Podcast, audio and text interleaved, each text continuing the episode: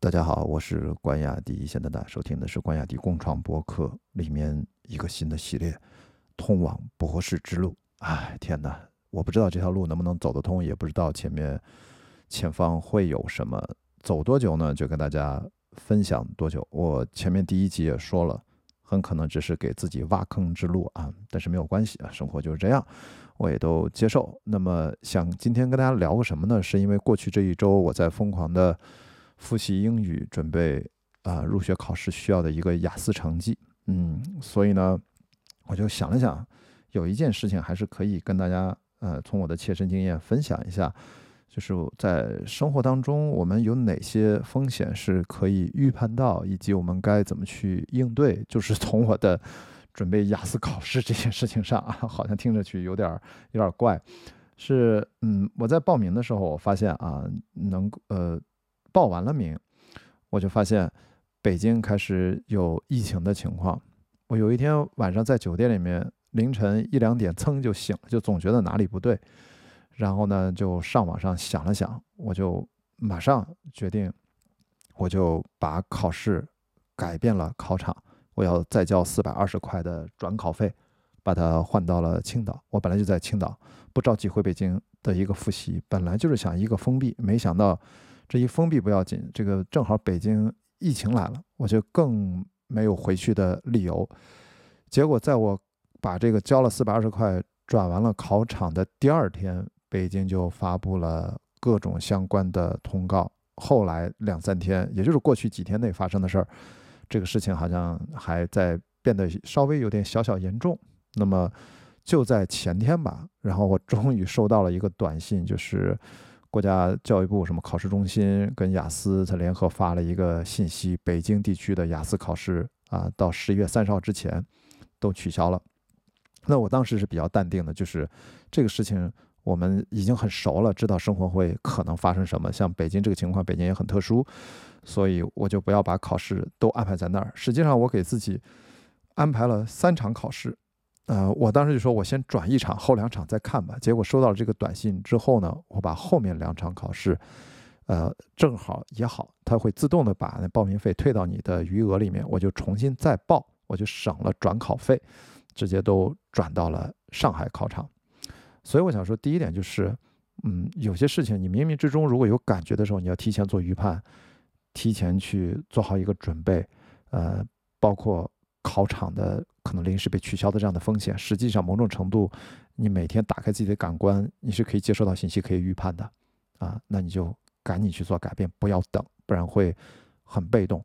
当然，有人会说啊，你看我等一等，收到通知，我可能连第一个四百二十块也能省。但是你也可以这么想，但是万一，呃，你到时候考试时间来不及了呢？比如说，还有第二个预判，就是关于这次考试，我实际上是要在收我的。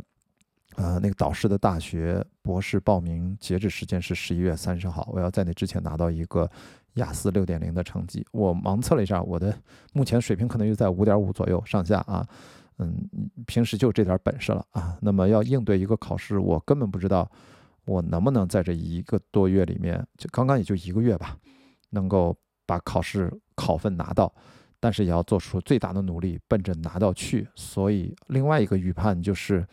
怎么能够去不要给自己呃设的这种门槛要求过高？比如说你就报一次，报一次你考不中就没了，一翻一瞪眼儿。那我自己就制定了叫饱和性那备考的这种策略，我就报了三次。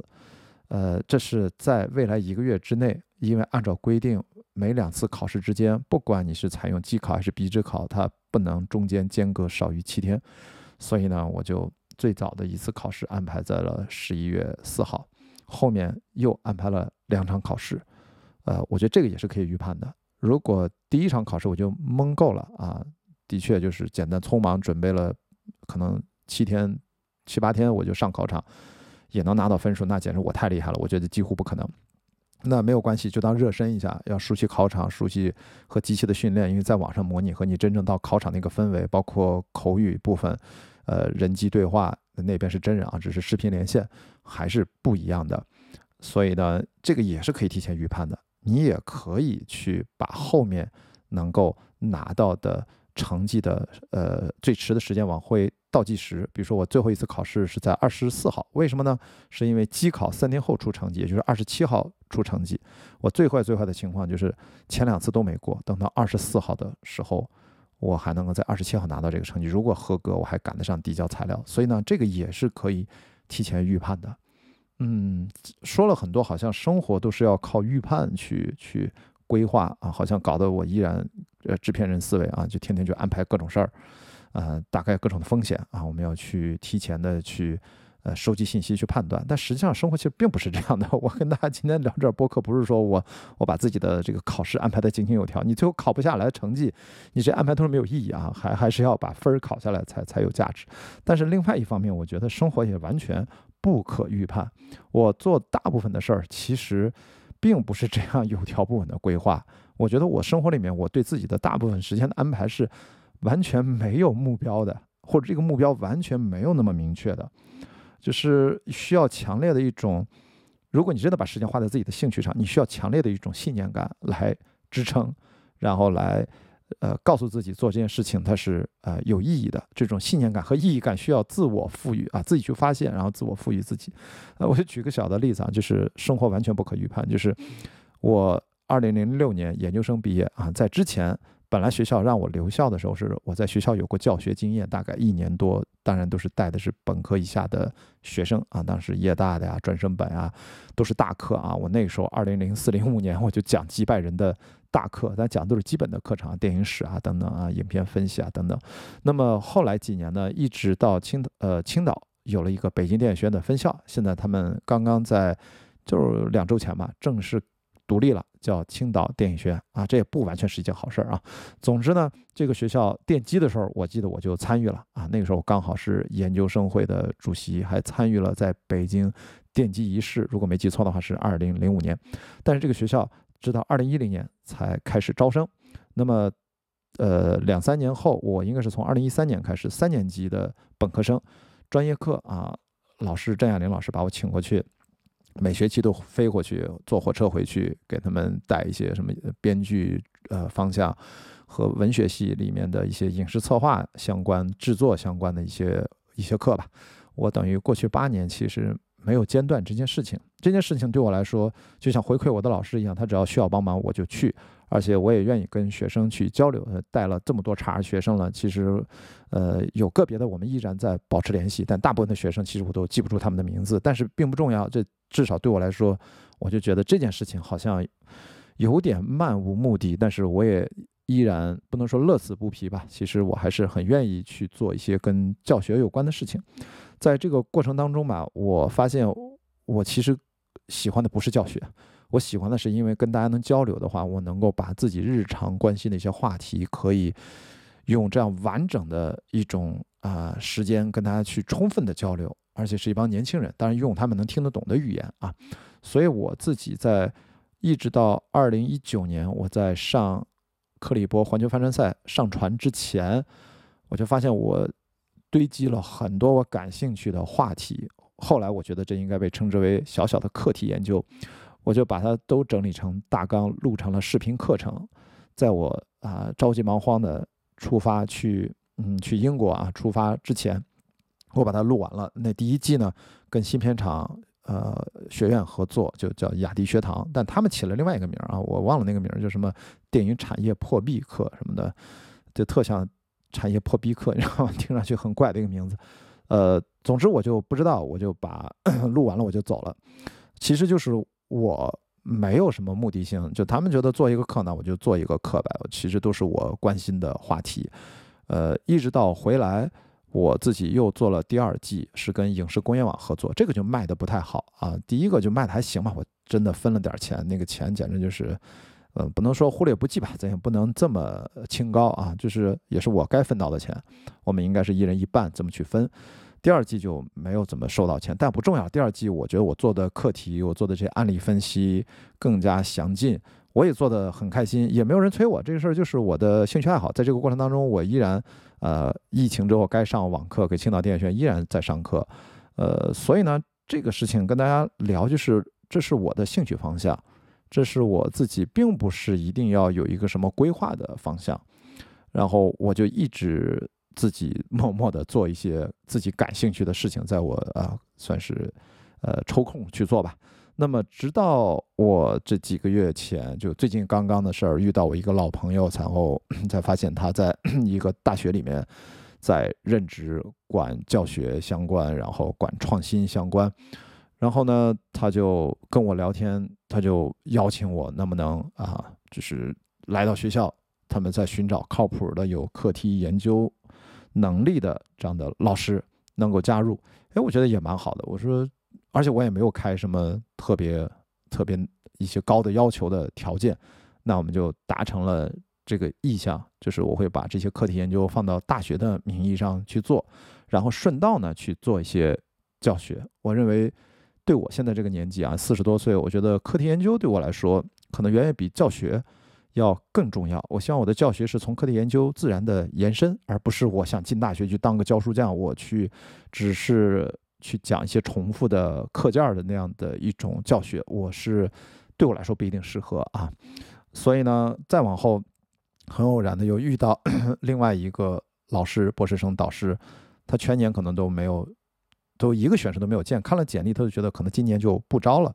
结果跟我也算，呃，不能说一见如故吧，大概是这个意思。就说亚迪你要来，我就可以招你，但前提是你要有个英语的成绩。那么为什么会是这样？也是因为我跟他也详细的阐述了，我如果进到大学里面做课题研究，我的方向是什么，有哪几个课题，我做了哪些准备，在过去啊，至少。八年的，甚至如果最早追溯到二零零四啊，也十几年的教学经验，那我自己真正对电影的未来的理解是什么，我都不拉不拉讲了一遍。然后我的跨学科的思维是怎样？因为这个导师他不是电影学科的，我有很多跨学科的一些领域，包括人工智能，包括未来的数字技术，整个行业的发展等等等等，跟这个导师的研究方向也很契合。所以那这个事情就。好像感觉就天然的就达成了共识，但注意，只是个共识，还没有结果。为什么要靠我自己继续努力？先从把英语过关啊完成啊，才能够后面的事情才能够真正的往前推进。所以我就跟大家今天就简单聊一下，就是好像生活是可以有条不紊的去规划、去预判、去去这样去降低风险，但实际上生活当中可能更重要的是那些你真的无法去规划。靠着日积月累自己的兴趣爱好，去慢慢的成长的东西，最后收获的内容可能是更珍贵的吧。那就我自己的生活啊，反正现在我这个年纪也摆在这儿，不是说倚老卖老，就我只觉得这可能后者对我来说是生活更重要的部分，前者可能都是一些特别表面的、特别一些日常性的一些事情，它甚至不值一提。但今天放到前面呢，是跟大家讲，嗯，好，呃，最近因为国内疫情又有了些新的变化，也是提醒一下大家，可能也要调整一下自己的生活工作节奏。比如说，你要经常要出行，不拉不拉。因为我为什么不着急回北京？因为十一月份我除了要考试之外，我应该还有两到三场的开言堂、开放对话的各个城市的分站的活动还要去做啊，分别在深圳、天津和合肥。就目前根据这个疫情的情况，我们也要随时关注。可能也要，嗯，不一定全都能做得下来，这些我们都要听天由命啊，配合防疫政策，这个是对吧？在国内，这是我们现状嘛，我们人人都要去去来互相配合和来支持这个工作，呃，疫情才能早日过去。所以我觉得，我本来只是一个正常的应对，呃，没想到呢，是在过程当中，就在过去的一个月啊，就发生了这个可能我要去去努力考一个雅思的这个事情，呃，有一些是确定性的，可以预判的。而有一些呢，是你无法去做预判，但是也从来不会有莫名其妙、完全不相关的因果砸到你头上啊，因为那就不是因果了。呃，所以我最后还是想跟大家讲，你要真正的去寻找自己生活的，呃，哪怕一点小小的意义感和一些小小的信念感，用这些东西呢，它会无形的当中，实际上在。指引着你生活的方向，哪怕你随波逐流，哪怕这种随波逐流就不再是一个贬义词。你因为只有在真正的自自己把自己武装好了之后，把自己放到这个啊，随波逐流，因为这是一个大势所趋，然后你在这个过程当中，你才能真的乘风破浪，好吗？在生活的这个风浪当中，你可以依然去前行，而且能够乐在其中。好，那就是今天我想跟大家分享的一点点内容，那就是这一段通往博士之路吧。我也不知道我刚才说了些什么，就先到这儿。那回头想到什么，跟大家再分享。希望这条路能尽量走得长远吧。好，谢谢大家收，谢谢大家的收听。我们就先到这儿，拜拜。